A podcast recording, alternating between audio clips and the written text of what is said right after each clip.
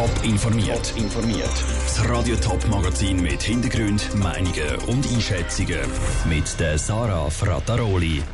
Wie Stadt und Kanton St. Gallen die Olma-Messe vor einem finanziellen Ruin retten und wie zu Rorschach ein Roboter für seinen ersten Pflegeeinsatz in einem Altersheim fit gemacht wird, das sind zwei von den Themen im Top informiert.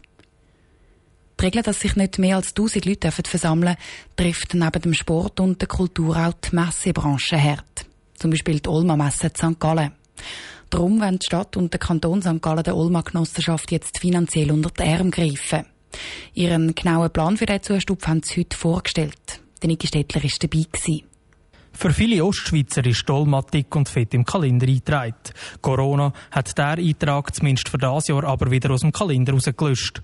Und gerade weil die grösste Publikumsmesse der Schweiz tief in der St. Galler Volksseele verankert ist, sei es wichtig, in dieser schwierigen Zeit die Messe finanziell zu unterstützen. Auch wenn die Stadt St. Gallen selber schon genug Probleme wegen Coronavirus hat, sagt der St. Galler Stadtrat Beat Jans. Wir hätten es sehr gern gehabt, wenn wir uns das nicht müssten leisten oder? Weil, ja, wie Sie sagen, die Stadt St. Gallen hat selber schon genug eigene Probleme mit der Finanzlage, wo wir schauen müssen, dass wir nicht in eine Schieflage kommen. Den Zeitpunkt hätte man nicht wählen Und von dort her ist für die Stadt auch klar gewesen, die lassen wir nicht fallen. Das Hilfspaket ist in drei Bereiche aufgeteilt. Dolma selber muss 2 Millionen aus dem eigenen Ersparten einschiessen, 5 Millionen soll durch eine Eigenkapitalerhöhung der Genossenschaft Zimmer kommen und rund 17 Millionen soll je zur Hälfte von der Stadt oder dem Kanton St. Gallen kommen. Über den Zustupf vom Kanton muss zuerst aber noch der Kantonsrat entscheiden. Und falls nötig, könnte beim Referendum auch noch das Volk das letzte Wort haben. Würde die kantonale Unterstützung aber abgelehnt, könnte es im Herbst von dem Jahr finanziell schwierig aussehen für die Olma Messe.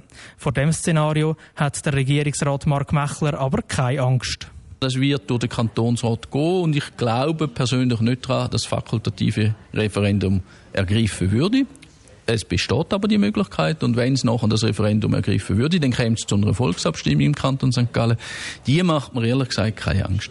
Denn Dolma hätte so eine hohe Bedeutung. Der Zustupf von der öffentlichen Hand ist aber kein verlorenes Steuergeld.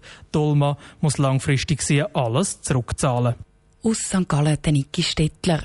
Andere, kleinere Messen im Kanton St. Gallen, wie zum Beispiel Ziga, die kommen vom Kanton keinen Zustupf über. Das, weil die für den Standort St. Gallen keine so eine grosse Bedeutung haben wie die Olma. Bei den kleinen lokalen Messen müssen die Gemeinden das in die Hand nehmen, sagt der Kanton. In der Schweiz mangelt es an Pflegepersonal. Bis in zehn Jahren fehlen 65.000 Pfleger. Das zeigen Zahlen vom Dachverband Gesundheit oder Santé. Zu dem Mangel ein entgegenzuwirken, entwickeln die Fachhochschule St. Gallen und Graubünden und die Universität St. Gallen einen Service-Roboter. Der soll Pfleger in den Alters- und Pflegeheimen entlasten.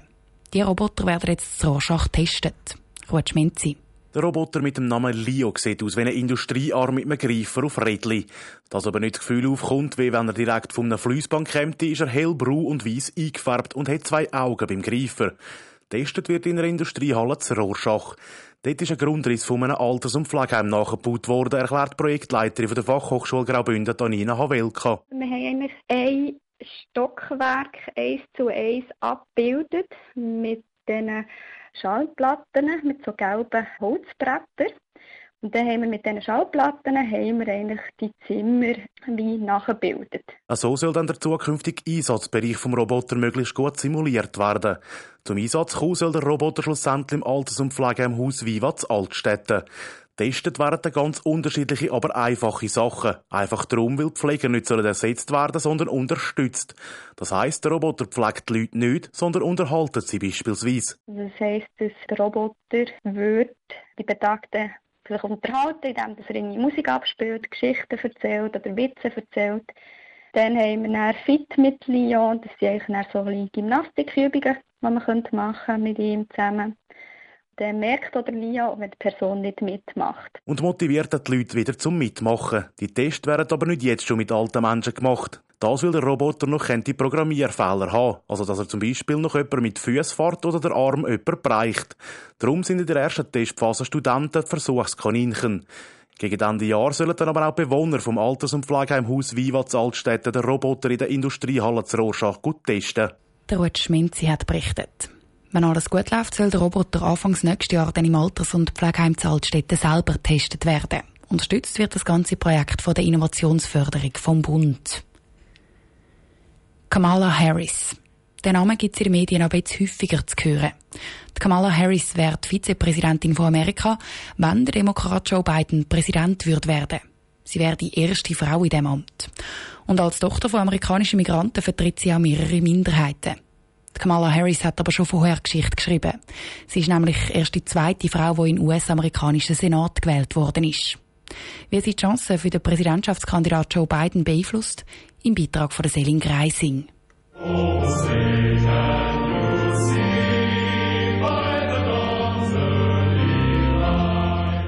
Der Schritt vom Präsidentschaftskandidat Joe Biden überrascht nicht.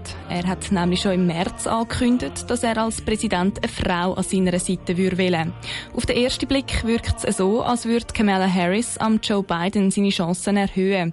Das müsse aber abgewogen werden, sagt die Politologin und USA-Kennerin der Uni St. Gallen, Claudia Brühweiler. In Tat und Wahrheit ist der Effekt von Vizepräsidenten aufs Wahlergebnis relativ gering. Also da weiß man aus der Forschung, dass es oft auch darum geht, dass Vizepräsidenten nicht fest ablenken vom eigentlichen Hauptkandidat und dass sie vor allem dem auch nicht schaden Und das wird sie wahrscheinlich nicht. Die Kamala Harris vertritt mehrere Minderheiten in Amerika. Sie ist schwarz, Tochter von US-amerikanischen Migranten und weil sie halb Inderin ist, vertritt sie auch die asiatischen Amerikaner. Der Joe Biden reagiert mit der Nominierung von der Kamala Harris also zum einen auf den Druck von der Black Lives Matter Bewegung. Aber ich denke, das war nicht sein alleiniger Grund, Kamala Harris zu nominieren, weil er hat auch deutlich gemacht, dass er sich jemanden an seiner Seite wünscht, der seine Grundüberzeugungen teilt und das tut Kamala Harris. Sie ist nicht eine extrem progressive Kandidatin. Kamala Harris ist laut Claudia Brühweiler also die logische Kandidatin fürs Amt als Vizepräsidentin. An der Seite von Donald Trump kandidiert der Mike Pence. Es ist aber schon ein paar Mal spekuliert worden, dass der Donald Trump seinen Vizepräsident durch jemand anders ersetzt. Zum Beispiel mit der Politikerin und ehemaligen UNO-Botschafterin Nikki Haley. Das ist bis jetzt aber nicht passiert. Celine Greising hat berichtet.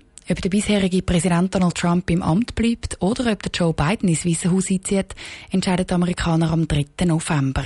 Top informiert, auch als Podcast. Mehr Informationen gibt's auf toponline.ch.